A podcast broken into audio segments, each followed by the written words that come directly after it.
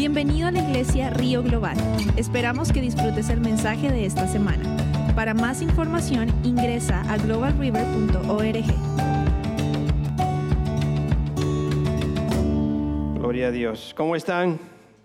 Bendecidos. Amén. Amén. Dios es bueno. Todo el tiempo. Gloria a Dios. Vamos a orar. Thank you, Jesus. Padre Santo, gracias, Señor, que tú eres nuestro Dios. Sin ti, Señor, nosotros no somos nada. Yo te doy las gracias, Padre Santo, porque todos los días, por la mañana, Señor, nos levantamos y nos damos cuenta, Señor, que todavía podemos respirar, que todavía hay chance, que todavía hay oportunidades, Señor. Soy doy las gracias por este día y esta tarde, Señor, que nos da de llegar a la iglesia, poder venir, Señor, y pasar este tiempo contigo. So quita de nosotros, Señor, cualquier pensamiento negativo, cualquier preocupación. Señor, y que este tiempecito que es corto sea dedicado totalmente el 100% para ti. Señor, y que podemos entrar en tu presencia, permanecer en tu presencia, Señor y recibir de ti, Señor, esta palabra que tú tienes para nosotros. Soy yo todas las gracias, Señor. Ayúdanos, Dios mío. Prepara nuestro corazón, abre nuestros oídos para poder escuchar y recibir lo que tú tienes para nosotros. Gracias, Padre Santo. En el nombre de nuestro Señor Jesucristo. Amén. Amén. Gloria a Dios. a mí siempre me, en, la iglesia más, en la iglesia americana, cada vez que tienen una, un convivio, después se habla de convivio, ¿cuándo es el convivio? ¿Cuándo es? 28. ¿Es toda la iglesia o los hispanos nada más? Los hispanos nada más. Ok. Casi siempre la iglesia americana ah, me eligen a mí para que yo cocine. Yo necesito ayuda. Yo creo que en la iglesia hispana yo conozco un cocinero que cocina mejor que yo. Así que yo quiero que todos digan a la misma vez, Luis, Luis, Luis, come on, todo. Luis, Luis, Luis, Luis, yes. So Luis, usted ha sido elegido para que usted me, me ¿cómo se dice? Me, me, me me releve, me releve a mí.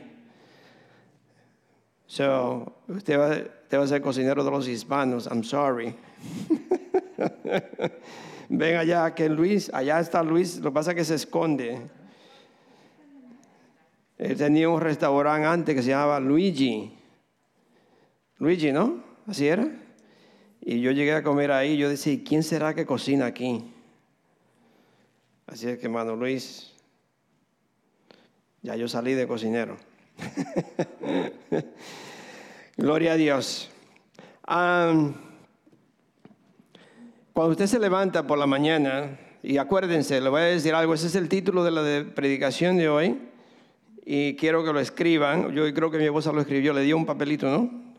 Y hay muchas, muchas referencias para que usted se, eh, para que tenga esa base, ¿no? De lo que el Señor ha dado para nosotros hoy. Pero todos los días, cuando usted se levanta, empiece a declarar y a decir, el favor de Dios está sobre mí. Está sobre mí. Dios me da favor. Hoy Dios me da favor en todo lo que yo haga. Dios, el favor de Dios está sobre mí. Yo estoy seguro que si usted, si usted declara eso diario, donde quiera que vaya, usted entra a un lugar, no importa lo que haya en ese lugar, si hay discordia, si hay, el favor de Dios está sobre mí. El favor de Dios está sobre mí y declárenlo. Siempre declaren la palabra de Dios. El favor de Dios está sobre mí. Así que todo, todo lo que me puede venir, el favor de Dios está sobre mí. Y ese es el título de la predicación. El favor de Dios está sobre mí. Pero le quería leer algunos versículos antes de, leer el, versículo que, que en verdad el Señor me dio la palabra, que es en Nehemías 2. Pero le quiero leer algunos versículos para, para establecer lo que quiero decirle. En Deuteronomio 7, que ustedes lo tienen ahí, no, no tienen que buscarlo ahora, lo leen en la casa. Ah, pero en Deuteronomio 7, lo puede leer de 7 al 9, yo solamente lo voy a leer. El 6 dice, perdón, del, del 6 al 9, el capítulo 7, del 6 al 9, solamente le leo el versículo 6. Dice, porque para el Señor tu Dios, tú eres un pueblo santo. Y eso no solamente está en el Viejo Testamento, está en el Nuevo Testamento también. Nosotros somos el pueblo, un pueblo escogido por Dios, un pueblo santo. Entonces dice, porque para el Señor, tu Dios, tú eres un pueblo santo. Te puedo decir, yo soy un pueblo santo, porque para Dios yo soy un pueblo santo. Que yo, ya ustedes lo saben, yo sé que ustedes saben, porque yo les repito muchas veces, y no es porque esté muy viejito, sino como ustedes no me hacen caso, tengo que repetírselo. ¿Cuándo le tiene que repetir a alguno de los hijos? ¡Hey, te lo dije! Te dije, y te dije. Y el muchacho no entiende. so, yo tengo que repetirle la palabra, ¿qué quiere decir santo? Es decir, yo soy una persona santa para Dios, quiere decir elegido por Dios, separado para Dios con un propósito.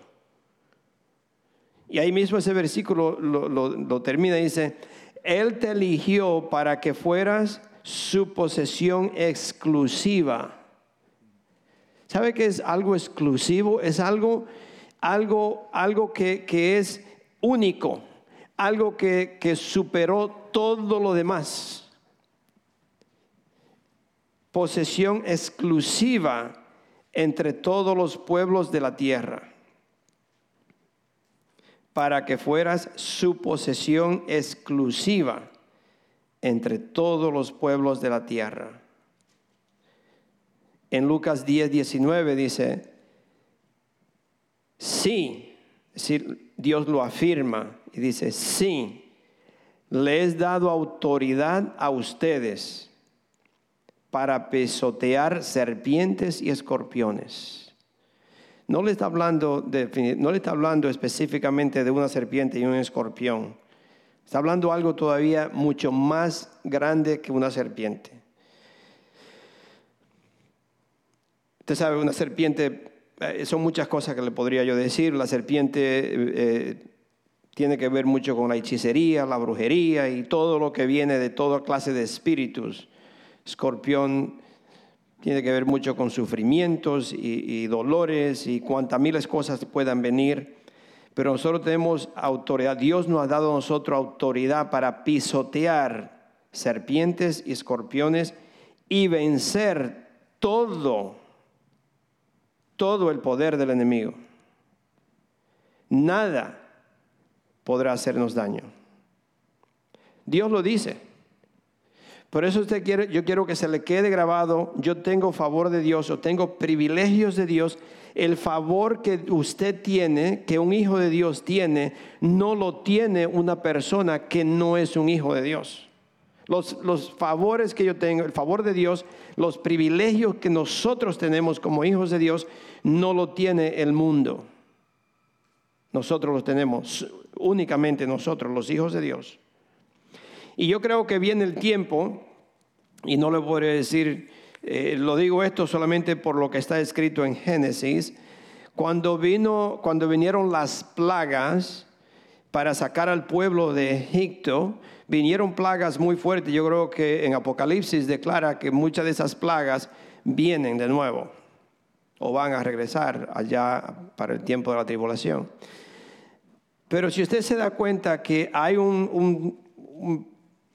una parte, las primeras plagas que vinieron a Egipto, le cayeron a todo Egipto. Es decir, que afectaron también a los israelitas, las primeras. ¿Y por qué digo esto?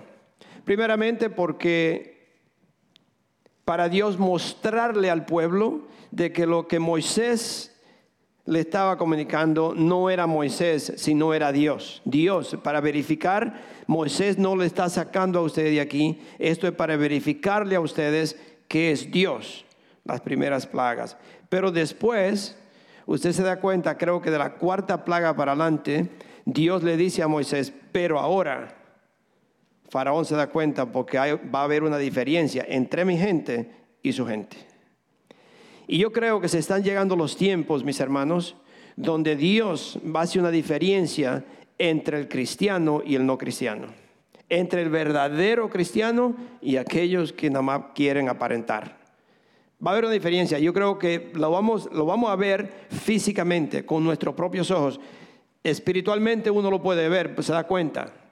Pero ya va a ser físicamente que el mundo entero se da cuenta. ¿Y por qué que a ellos no le pasa nada? ¿Por qué que a los cristianos ellos viven bien? ¿Por qué que no se han enfermado?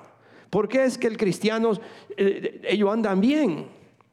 Con todo lo que está pasando, yo lo veo alegre y andan en paz y ni siquiera se enferman. Algo está pasando. Yo creo que por esa razón, porque le digo lo que está en Génesis, yo creo que se está llegando el tiempo donde Dios va a hacer una diferencia entre el cristiano y la gente del mundo. Y el mundo se va a dar cuenta. Nosotros tenemos grandes, grandes favores, grandes privilegios.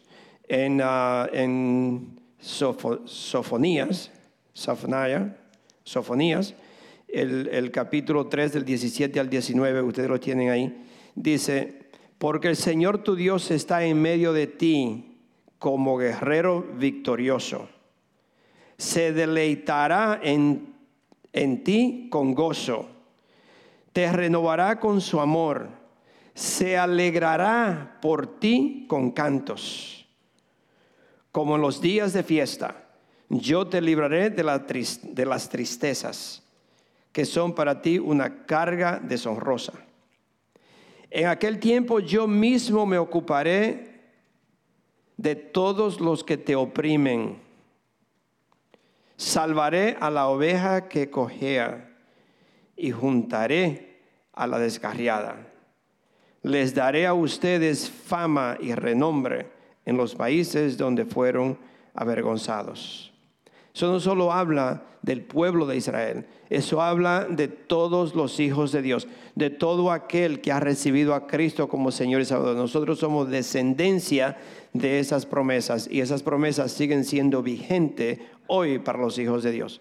Las promesas de Dios no caducan, las promesas de Dios no, no, no envejecen, las promesas de Dios están al día, están es para ahora, para nosotros léalo en el Viejo Testamento o en el Nuevo Testamento y las promesas de Dios son vigentes para los hijos de Dios, siempre, siempre, nunca cambian. En Isaías 49, 15 hay un, versículo que dice que si una madre que ha amamantado a su niño podría olvidarse, que lo está poniendo en una forma, es imposible que una mamá se olvide, eh, es decir, no, se olvide de su niño, al cual ha amamantado. Dice, pero si eso fuera posible, Dios dice, pero yo jamás me olvidaré de ti. Incluso que el nombre de nosotros lo tiene grabado. Beneficios de Dios, favores de Dios que usted tiene, que nosotros tenemos. En Hebreos 1.14 dice,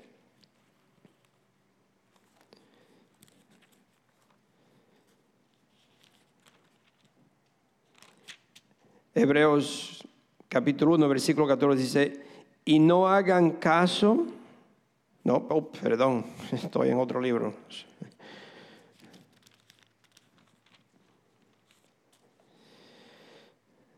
catorce dice, no son, no son todos, no son todos los ángeles espíritus dedicados al servicio divino, enviados para ayudar a los que han heredado, heredado heredar, para los que han de heredar la salvación. Nosotros tenemos ángeles, privilegios de Dios, favor de Dios. Nosotros como hijos de Dios, lo que vamos a heredar o que hemos heredado la salvación o vamos a heredar, que puede ser nuestra descendencia, Dios ya ha designado ángeles a favor de nosotros para proteger a los hijos de Dios. Usted quizás no lo ve, pero nosotros tenemos ángeles a nuestro alrededor que siempre nos están cuidando. Usted tiene favor de Dios. Yo tengo un favor de Dios. Hay un ejército de ángeles invisibles a la vista natural de que me están protegiendo, de que me cuidan, mis hermanos. Es un privilegio. Usted ha visto a un, a un funcionario del gobierno cuando, cuando anda con guardaespaldas y tiene todo y usted lo ve que andan caminando como mirando para todos lados y uno piensa quién serán. Son guardaespaldas, son personas que protegen a esas personas. Nosotros tenemos un ejército invisible a los ojos natural que están protegiendo a los hijos de Dios. Solo tenemos ángeles alrededor, siempre. No es de vez en cuando, no es cuando usted se porta bien. No, no, yo soy un hijo de Dios y Dios siempre tiene ángeles en mi alrededor cuidándome. Privilegios que tienen los hijos de Dios. Romanos 8. Solamente lo que quiero es leer estos versículos primero para, para, para que usted vea que es, es eh, promesas de Dios o lo, cómo Dios tiene protección sobre sus hijos. En Romanos, Romanos 8, 15 al 17 dice, y ustedes, nosotros, y ustedes no recibieron un espíritu que de nuevo los esclavice al miedo, sino el espíritu que los adopta como hijos y les permite clamar, Abba, Padre. El Espíritu mismo le asegura a nuestro espíritu que somos hijos de Dios. Y si somos hijos, somos herederos. Herederos de Dios y coherederos con Cristo. Pues si ahora sufrimos con Él, también tendremos parte con Él en su gloria. El Espíritu de Dios que vive en nosotros aclama, Abba, Padre. ¿Sabe que esa palabra no hay forma de traducirla?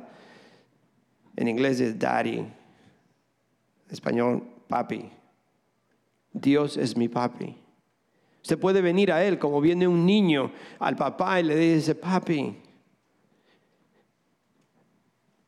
Porque aquí está escrito, Dios me permite yo venir a Él como un hijo. Ese es el, el, favor de Dios, privilegios, mis hermanos, que nosotros tenemos y podemos venir a Él confiadamente y decirle, papá Dios, papi, ayúdame, papá.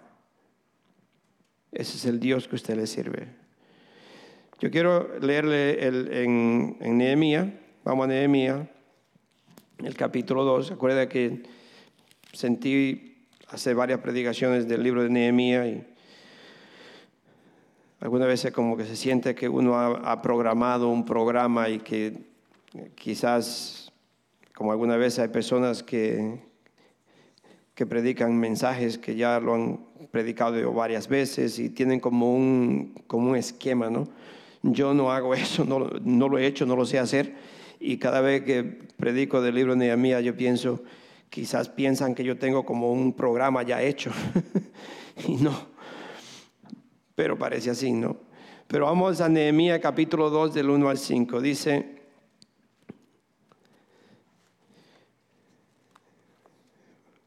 un día, en el mes de Nisan del año 20 del reinado de Artejerjes, al, ofrecer, al ofrecerle vino al rey, como él nunca antes me había visto triste, me preguntó, ¿por qué está triste? No me parece que estés enfermo, así que debe haber algo que te está causando dolor. Yo sentí mucho miedo y le respondí, que viva su majestad para siempre.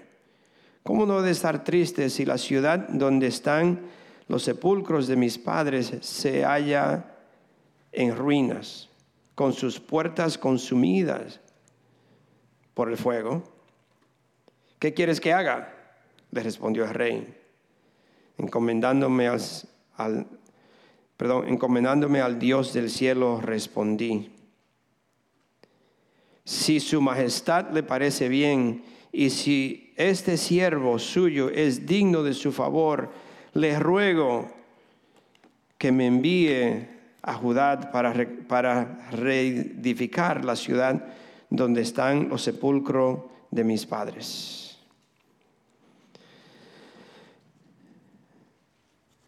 Con esto le quiero decir, o con esto es lo que le quiero decir, el favor de Dios está sobre nosotros, el favor de Dios está sobre mí. Y usted lo, yo quiero que usted declare, que usted lo diga, el, el favor de Dios está sobre mí. Hágalo personalmente y usted tiene que declararlo, creerlo. El favor de Dios está sobre mí donde quiera que vaya, donde quiera que lo, que lo que usted esté haciendo. Si va al trabajo, usted puede decir, el favor de Dios está sobre mí. Hoy Dios me da favor. Hoy Dios me va a proteger. Hoy la paz de Dios vive en mí. Dios, el favor de Dios está sobre mí. Siempre. Entonces, lo primero que el rey se da cuenta de algo, y yo quiero, cuando usted lee el libro de Nehemías, póngase a pensar, ¿cómo, por qué el rey se dio cuenta que alguien estaba triste? Es muy difícil que si usted conoce a alguien por primera vez, usted pueda identificar o ver qué está pasando en su vida. Yo tengo este año, ¿no? Algunas veces yo me paso con los años, pero tenemos todavía 42 años de casado. Este año que viene vamos a cumplir 43, ¿no? Right, Nielsen? Este año, bueno, este año todavía falta, ¿no?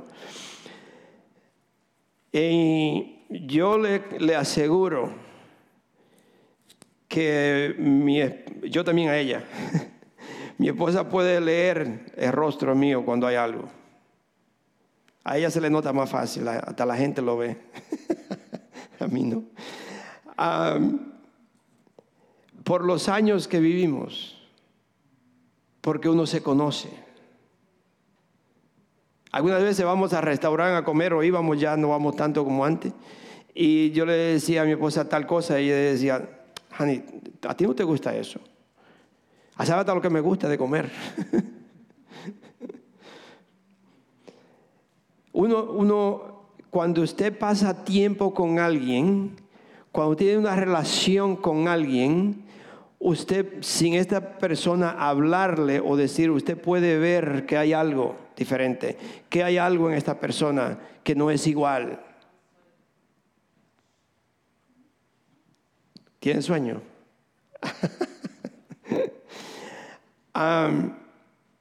el, rey se dio cuenta y vio algo en él. Lo primero que él pudo ver era que Nehemías estaba triste. Tenía el rostro, se le, veía la tristeza en el rostro. Y le preguntó, ¿por qué está triste?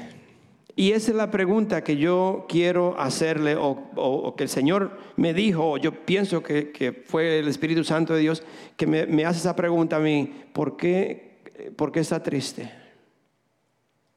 ¿Hay una tristeza en usted? ¿Hay algo que no le deja tener el gozo del Señor?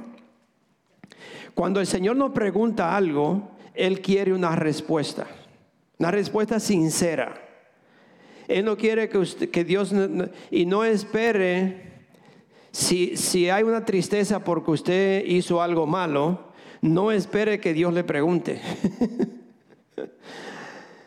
no, ¿se acuerdan cuando éramos jóvenes y si te hacía algo malo? Era mejor venir rápido y decirle a la mamá o al papá que hice algo que no, porque si trataba de esconderlo y lo sabían, peor era. Eso era mejor venir adelante si me iban a dar como decía mi mamá, cuatro chancletazos, no me daban dos. Entonces no espere, si falla, no espere que Dios le pregunte. Pero si es algo que no es porque haya fallado, sino que algo me está pasando en mi vida, que algo necesito, yo necesito hablar con alguien y, se ve la tristeza en mí y Dios le pregunta, ¿por qué está triste? ¿Se acuerdan la historia o vieron, lo han visto en Génesis donde Dios vio a Adán lo que habían hecho?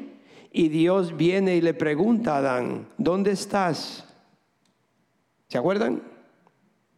¿Sí? ¿Saben? Ok. ¿Por qué Dios le pregunta a Adán, ¿dónde estás?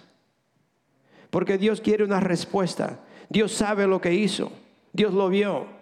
Dios quiere, quería que Adán le respondiera, que fuera sincero, que le dijera, yo la regué. Hice algo que no debía hacer, Perdóname, Padre Santo.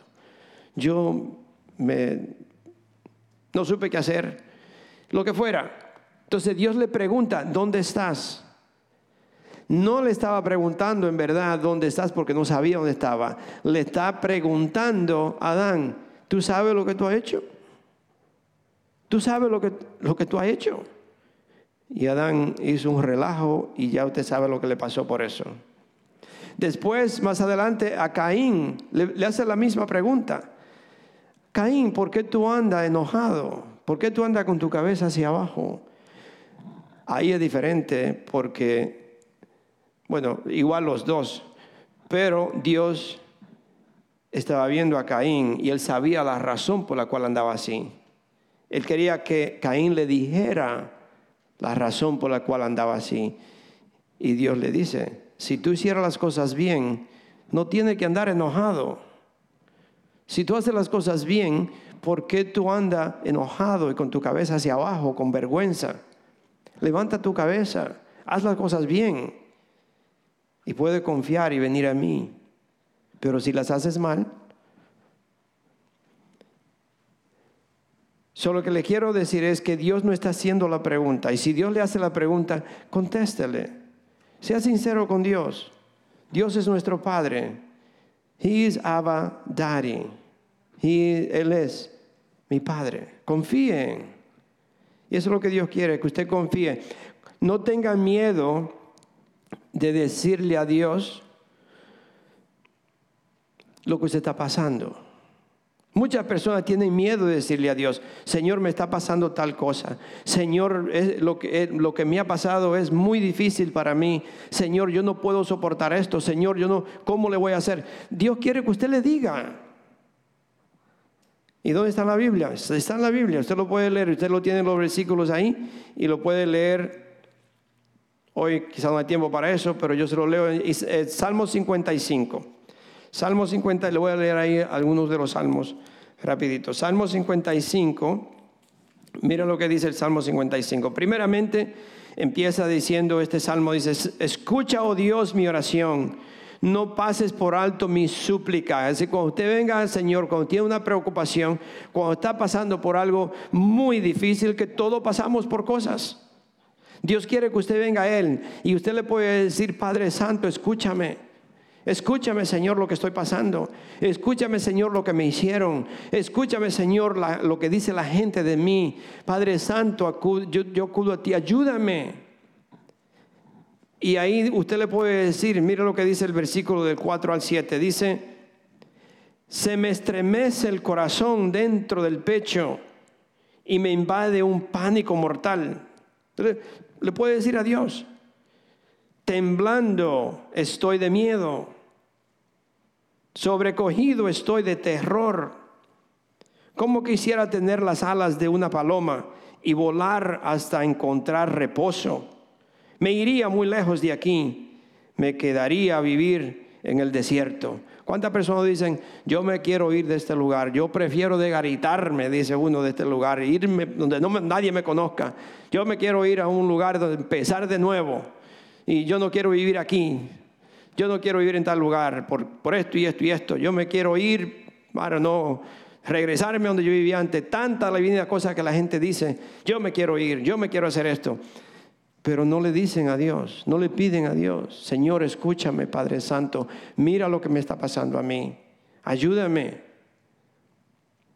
Y cuando todo eso, cuando no importa lo que le digan y lo que hagan, mire lo que dice el versículo 16, dice, pero yo, Usted puede decir y declararlo, dice, pero yo, yo clamaré a Dios y el Señor me va a salvar. El Señor me salvará. No importa lo que usted diga, de entre todo esto dice, Padre Santo, escúchame, mira lo que me está pasando y esto y esto y esto, y dicen esto y dicen aquello, y diga y párese y me dice, pero yo, yo voy a declarar, yo voy a clamar a Dios y Dios me va a escuchar, porque Él es mi Dios, Él es mi Padre. Él es mi Padre. El capítulo, el capítulo 44, versículo 1 dice, sálvame, oh Dios, por tu nombre, defiéndeme con tu poder. Escucha, oh Dios, mi oración, presta oído a las palabras de mi boca. Solo tenemos que que leer la palabra de Dios, aplicarla en la vida mía. Si usted no se acuerda, acuérdese solamente y cuando esté pasando todo, dice, el favor de Dios está sobre mí. Yo soy un hijo de Dios, yo soy una hija de Dios. Padre Santo, escucha mi clamor. Ayúdame, Señor, en esta situación. Ayúdame, Señor, a cómo hablar. Ayúdame a cómo decir las cosas. ¿Qué debo de decir y qué no debo de decir? Sea lo que sea. Usted empieza a clamar a Dios. Hable con Él, que Él es un Padre. Haga de cuenta que usted está hablando con alguien, alguien que lo está viendo con sus ojos. Porque Dios es un Dios que está presente. Y por eso es que mucha gente dice, yo he escuchado gente dicen, pastor, pero lo que pasa es que yo no sé orar. Yo no puedo orar porque no sé orar, no sabe hablar. Sí, porque la oración es hablar con Dios nada más. Y si usted sabe versículos bíblicos o usted, si no sabe orar, lea la palabra de Dios y empiece a orar lo que está ahí para usted aplíquelo a su vida y diga, Padre Santo, gracias Señor, porque tú estás conmigo. Gracias Padre Santo que tú me has dado favor en mi trabajo, me has dado favor en la casa, me has dado favor con los vecinos. Yo vivo en un lugar, Padre Santo, donde no, donde todos eh, vivimos en paz, donde no hay problema. Tú me has dado favor a mí, porque cuántas personas no viven en lugares donde hay mucha droga, donde hay tiroteo, donde hay violencia, donde hay prostitución, donde hay crímenes, Señor. Pero tú me has puesto en un lugar, Padre Santo que estoy protegido, estoy protegida. Dele gracias Dios y dele gracias a Él por el favor que Dios le ha dado. Ese es el tiempo que vivimos, mis hermanos. Denle gracias a Dios, glorifique a Dios por las bendiciones que tenemos. En Naúm, capítulo 1, versículo 7 dice, bueno es el Señor es refugio en el día de la angustia y protector de los que en Él confían. Si usted confía en Dios, Dios le protege. Pero yo tengo que confiar en Él. ¿Qué es confiar? Es no dudar. Yo no dudo de la protección de Dios. Yo no dudo que Dios provee para mí. Yo no dudo de que Dios está conmigo. Yo no dudo de que Dios ha puesto su favor sobre mí. Yo no dudo de que nada me puede pasar porque yo soy un hijo, una hija de Dios. Yo no, no tengo duda en mí. Yo creo en Dios. Él es mi protector para los que confían en Él. Confiar en Dios es no dudar de las, de las promesas de Dios, de las bendiciones de Dios. En primera de Pedro 5, 7 dice, depositen en Él toda ansiedad. ¿Qué es ansiedad? Ansiedad es, es malísima, ¿no? Yo, gracias a Dios, no sufro de eso porque yo ando muy rápido.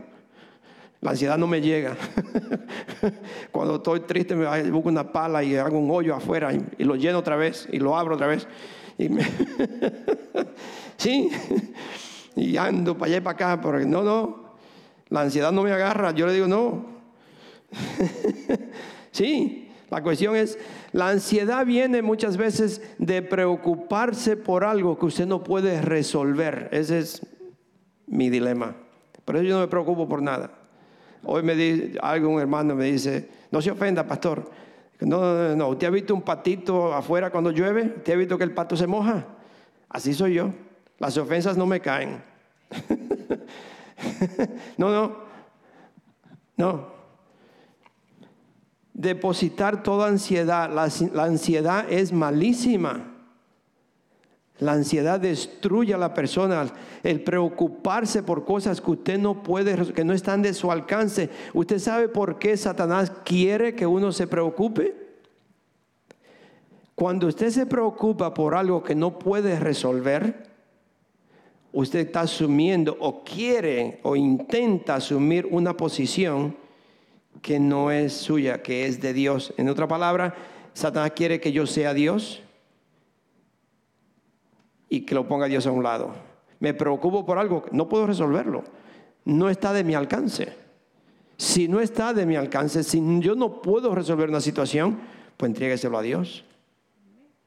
Y déjelo. Cuando usted regala algo, o cuando le han regalado algo, no sé si a usted le ha pasado, a mí no me ha pasado todavía, quizá con mi esposa, ¿te me ha regalado algo y me lo ha quitado? Un día, yes. Algunas veces me regala algo y después se lo regala a otro.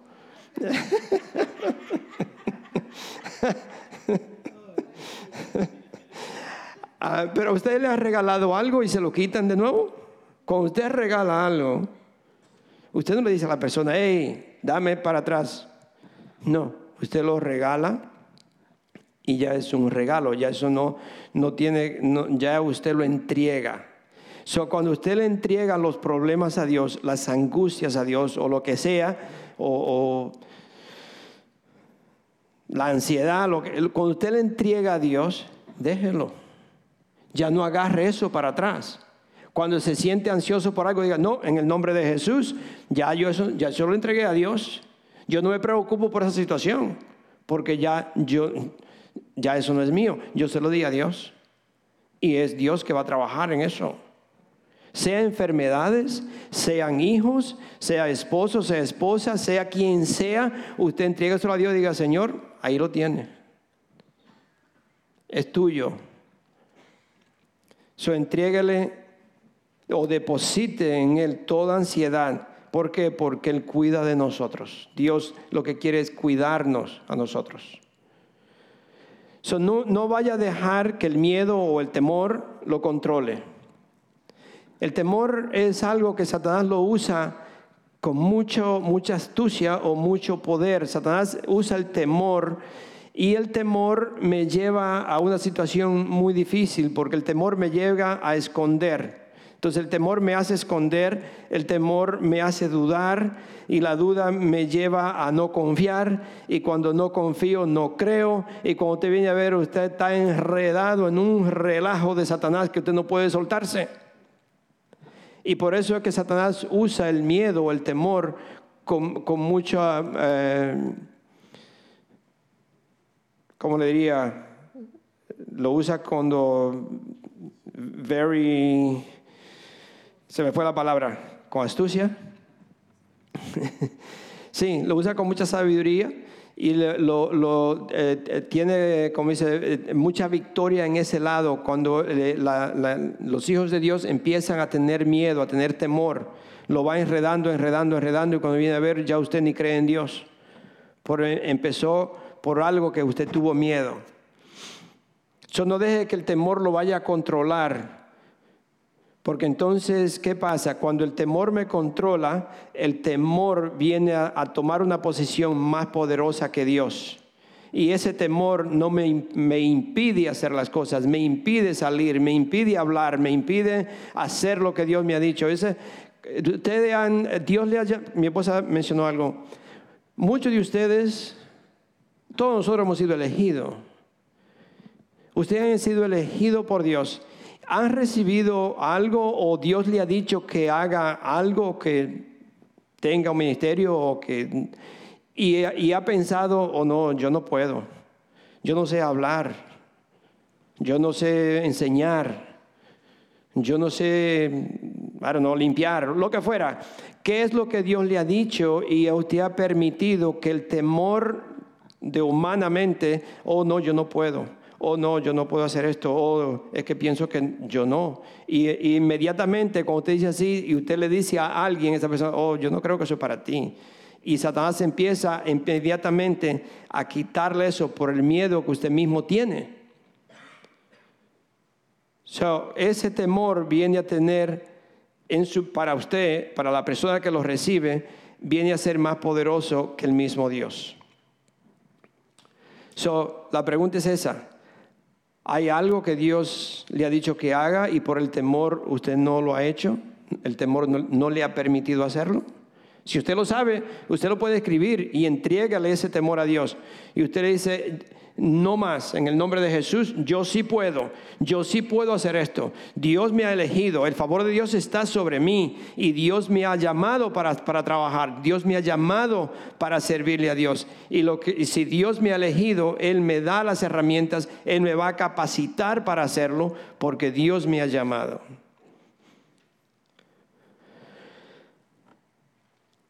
Déjeme decirle que Dios es muy poderoso. ¿Cuánto lo saben? ¿Sí? ¿Saben que Dios es poderoso? Uno dice amén, pero muchas veces yo sé que como que eh, es un amén eh, genético, ¿no? Que es algo que ya uno se acostumbra a decirlo. Una vez yo escuché a alguien que estaba diciendo que empezó a decir a la iglesia que diga amén, que diga amén. Y, y no sé cómo le llevó tanto a decir amén, que le dijo que él quería que cada uno pasara al frente y depositara 100 dólares. Le dijeron, amén. Se quedó ahí esperando. ¿Te dijo sí? ¿Te dijo amén? ¿Te dio de acuerdo? Pase. ¿Qué pasó? Nadie vino. Sí, porque ya no sabía ni lo que estaban diciendo. Todo el mundo era, amén, amén, amén. Y después ya le dice, yo quiero que todos pasen y pongan, depositen 100 dólares. Amén. ¿Ok? Se dio cuenta que el amén que decían era un amén ahí por estarlo diciendo nada más. No, cuando nosotros decimos amén, usted está diciendo que así sea. Estoy de acuerdo. Así serás. Lo voy a hacer. Lo que usted le quiera poner. Pero todo eso, ¿no? Amén.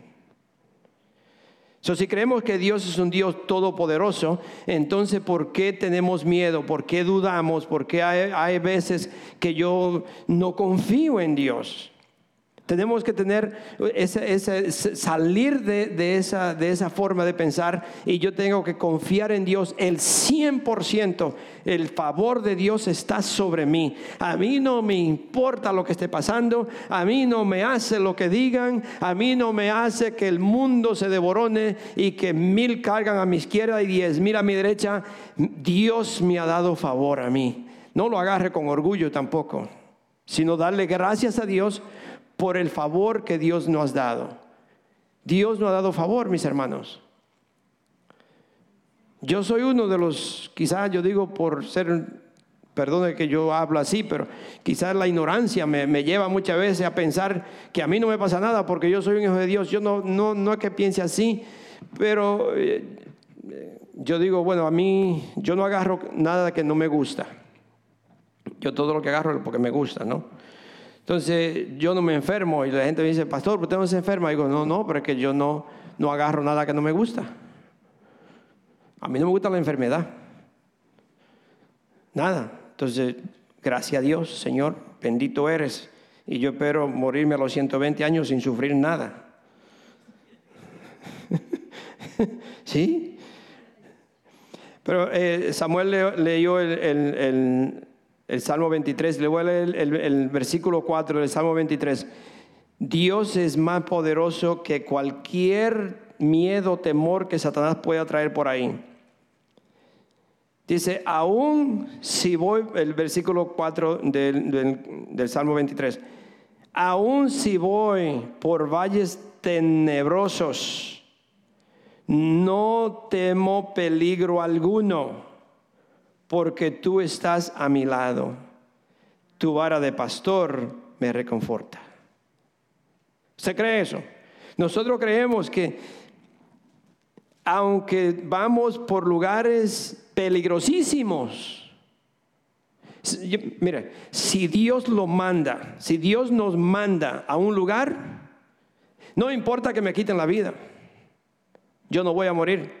Había un- un- una persona que le estaba hablando a alguien y la persona no le, no le gustó y se enojó con la persona y tenía un revólver el otro y lo sacó el revólver y se lo puso en la cabeza y le dijo, o te calla o te mato. Le dice, dice, no, no me puedes matar a mí, yo no voy a morir.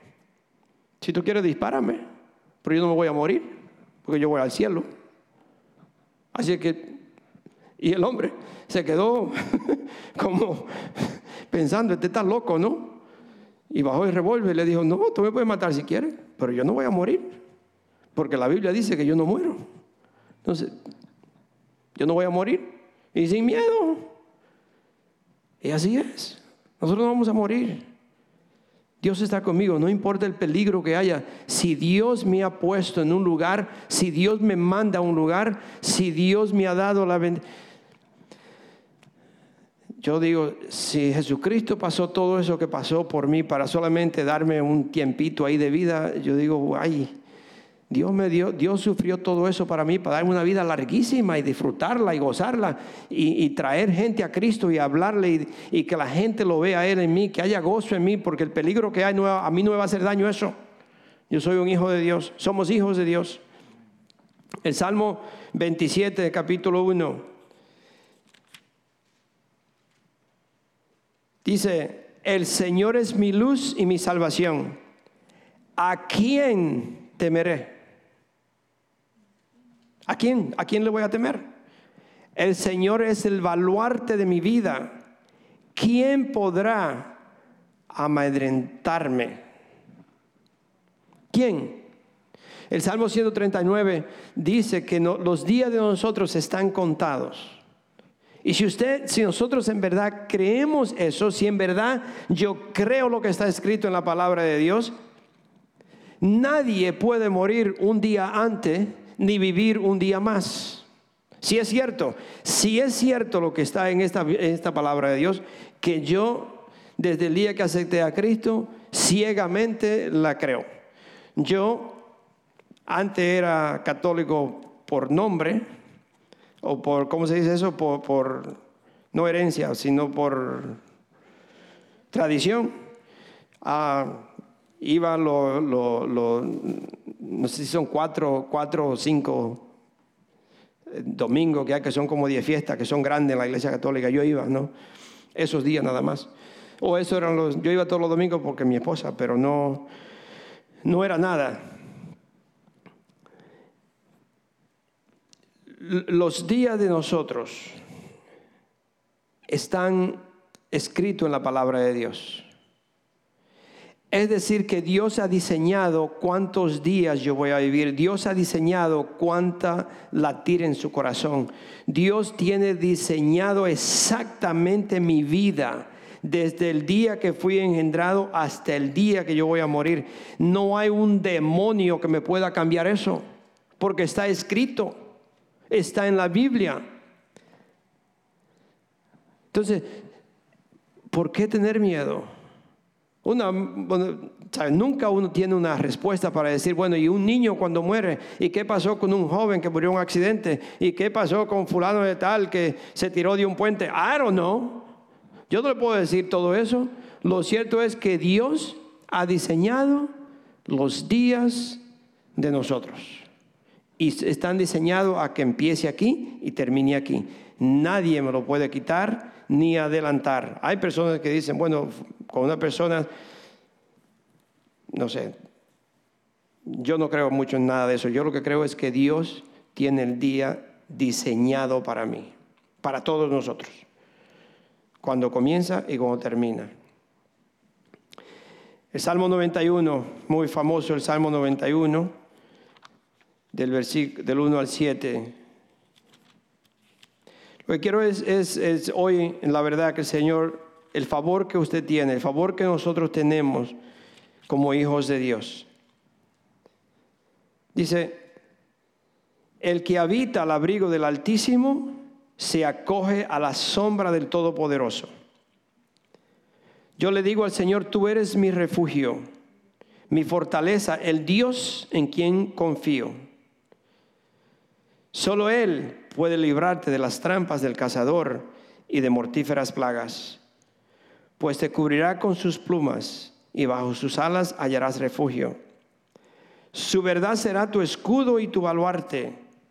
No temerás al terror de la noche, ni a la flecha que vuela de día, ni la peste que acecha en las sombras, ni la plaga que destruye a mediodía podrán caer mil a tu izquierda o diez mil a tu derecha, pero a ti no te afectará. Si creemos, si confío en Dios, si lo pongo a Dios como mi refugio, yo creo en Él, yo confío en Dios. Y no importa lo que, lo que venga, Dios me protege. Protegerme no quiere decir que yo voy a vivir una vida que nunca ni un esternudo, ni siquiera voy a esternudar, ni a botezar.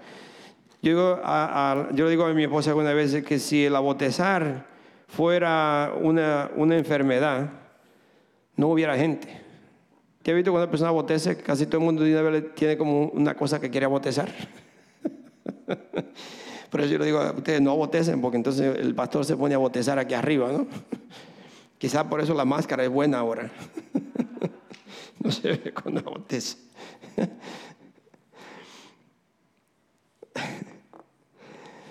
So déjeme decirle que no es pecado reconocer, no es pecado reconocer que usted tiene miedo. No, no es pecado. No es pecado reconocer que yo tengo una debilidad. Para Dios no es pecado. No es pecado yo reconocer que hay algo en mí que, en verdad no está bien. E incluso es mejor reconocerlo porque eso indica que, que yo sé que tengo algo que no está bien y yo tengo entonces la bendición de entregarle eso a Dios. De decirle, Padre Santo, esta cosa no está bien. Esto porque lo reconozco. Lo malo, lo peor puede ser cuando uno tiene algo malo o algo que no está bien y no reconocerlo. Pero si yo lo reconozco, entonces no es pecado reconocer que algo no está bien en mi vida. Entonces ese es el principio, el comienzo para yo entregarle eso a Dios yo se lo entrego a Dios. Sea lo que sea, no importa. Yo le hablo del miedo, pero puede ser eh, como hoy en día, desafortunadamente, yo mi teléfono ni lo uso casi, pero hasta en el teléfono usted puede encontrar cosas que no debe de ver, que no debe de hacer, y un relajo ahora. Pero todo, no importa lo que sea, usted se lo entrega a Dios, usted le, lo reconoce y diga, Padre Santo, esta es una debilidad en mi vida, este esto es algo que no está bien, que no te agrada, yo te lo entrego. Yo entrego esta situación, yo no quiero tenerla. Y se nos fue el tiempo, si es que quería terminar con algo ah, para seguir la semana que viene.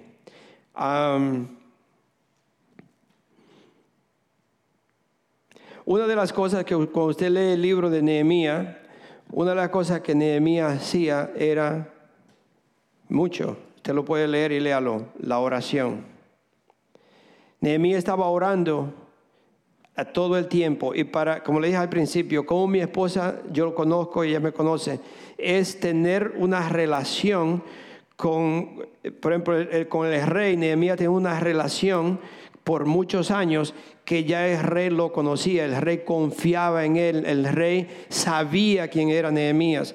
Y para que nosotros, que Dios me conozca, yo conocer a Dios, yo escuchar la voz de Dios y poder distinguir su voz y saber que Dios me está hablando, es pasar ese tiempo con Dios, pasar ese tiempo en relación con Dios eh, a solas o donde quiera que sea, pero si usted quiere que Dios le escuche una oración como de emergencia, es decir, que si usted va un pronto y algo pasa y usted dice, oh Padre Santo, ayúdame en esto, y Señor, y que el Señor lo escuche, usted tiene que pasar tiempo con Él a solas para que Dios le conoce, usted le conozca. Entonces, vemos aquí que Dios le dio favor a Nehemías con el rey porque Dios confiaba en Nehemías.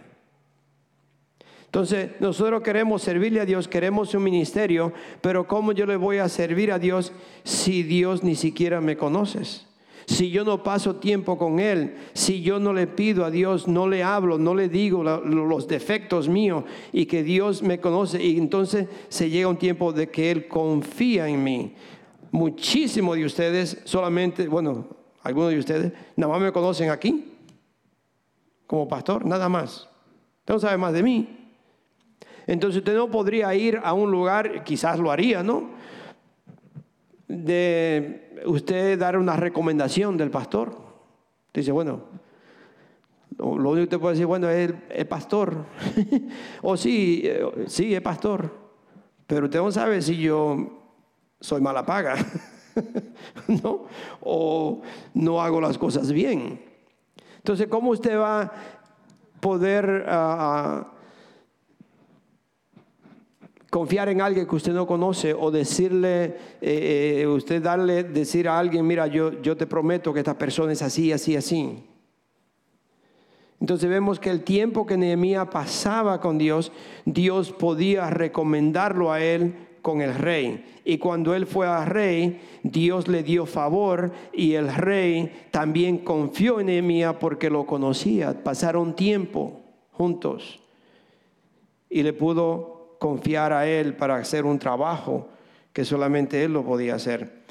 Pero quiero terminar con Esdra, capítulo 4. Esdra, tenemos que tener mucho cuidado cuando mi esposa le dijo no, que qué quiere hacer, venga a hablar con nosotros y hay varios pasos que, que seguir. Pero mucho cuidado, porque cuando Dios nos llama a servirle a Dios, inmediatamente no solamente que el enemigo se opone, empieza la oposición. Si usted ve, puede leer ese libro, vio la oposición que había en contra de Nehemías cuando él iba a eh, restaurar la, la, muralla. Pero no solo eso, no es la, solamente la oposición. Satanás quiere infiltrar personas y se hacen pasar como que son parte de uno. Cuando Dios lo llama a servirle a Dios, uno tiene que tener mucho cuidado con las personas que vienen a decirme, yo quiero ser parte contigo, yo quiero ayudarte, yo quiero ser esto. Y por eso que las cosas de Dios es un poquito más difícil y tenemos que tener mucho cuidado. Vamos a leer en Esdras 4, del 1 al 3. Dice, cuando los enemigos del pueblo de Judá y de Benjamín se enteraron de que los repatriados estaban reconstruyendo el templo del Señor, del Señor Dios de Israel, se presentaron ante Zorobabel y ante los jefes de familias y les dijeron, permítanos participar en la reconstrucción, pues nosotros, al igual que ustedes, hemos buscado a su Dios y le hemos ofrecido holocaustos desde el día en que Esarhadón, rey de Asiria, nos trajo acá. Parecía bien, ¿no? Ellos le querían ayudar, nosotros también somos parte de ustedes. Desde que nos trajeron aquí, nosotros también le estamos sirviendo a Dios y bla, bla, bla, bla, ¿ok? Pero Zerubabel, Jesuat y los y los jefes de las familias de Israel le respondieron, no podemos permitir que ustedes se unan a nosotros en la, en la reconstrucción del templo de nuestro Dios. Nosotros solos nos encargaremos de edificar el templo para el Señor, Dios de Israel, tal como lo decretó Ciro, rey de Persia. Entonces los habitantes, dice ahí en el versículo 4, entonces los habitantes de la región comenzaron a desanimar e a intimidar a los de Judá para que abandonaran la reconstrucción. Inmediatamente usted se da cuenta, cuando usted le dice no a alguien que no es de Dios, se enojan o se van o empiezan a hablar mal de usted, que usted no quiere dejar servir, que usted no quiere hacer esto. Se da cuenta usted que esta persona en verdad tenía otro, otra agenda, ¿no? otro esquema o otra intención. Y ahí uno se da cuenta. Si hubiera sido en verdad parte de ellos y quería en verdad servir, si hubiera sido, no se enojan y le dicen, ok, está bien, no hay problema. Cuando, si un día me necesitan, me llama. Si un día ustedes me necesitan, yo estoy aquí para ayudarle. Yo, no hay problema. Pero inmediatamente se enojaron y empezaron a, a hacer que las otras gentes se pusieran en contra de ellos para que no trabajaran. Y por eso tenemos que tener mucho cuidado cuando le vamos a servir a Dios, primeramente viene la oposición. Alguien se va a oponer, no, este, ¿por qué pusieron a este? ¿Por qué le dijeron a fulano y no a mí? Y cuando te viene a ver, empieza la oposición. Y muchos dicen, yo no voy a servir aquí porque la gente está hablando de mí. Otro es que dicen, oh sí, sí, está bien, yo te voy a ayudar, yo también quiero ser parte contigo. Ok, déjame orar primero, déjame pedirle a Dios y que Dios sea que elija a la persona que Él quiere que venga conmigo. No le estoy diciendo eso por nosotros, sino que mucho cuidado cuando le vamos a servir a Dios, acuérdese que primero viene la oposición y después viene Satanás y se quiere infiltrar para destruir el trabajo que Dios quiere hacer con nosotros. Sabiduría, amén. Vamos a ponernos de pie. Thank you, Jesus. Padre Santo, gracias, Señor, por esta palabra. Yo te pido, Señor, que este pueblo, tus hijos, Señor, caminen reconociendo, Señor, que tú has depositado un gran beneficio en ellos, en nosotros, Señor, y que tú nos has dado favor, porque somos tus hijos. So, Padre Santo, ayúdanos, Señor, a seguir adelante. Ayúdanos, Señor, a, seguir sirviéndote, Señor, y ser hijos e hijas, Señor, obediente a tu palabra y hacer lo que tú nos, nos mande hacer. Gracias, gracias, Padre Santo. Cuida de nosotros, llévanos con bien a nuestros hogares. Señor, ayúdanos a siempre servirte donde quiera que estemos. Gracias, Padre Santo. En el nombre de nuestro Señor Jesucristo. Amén. Amén.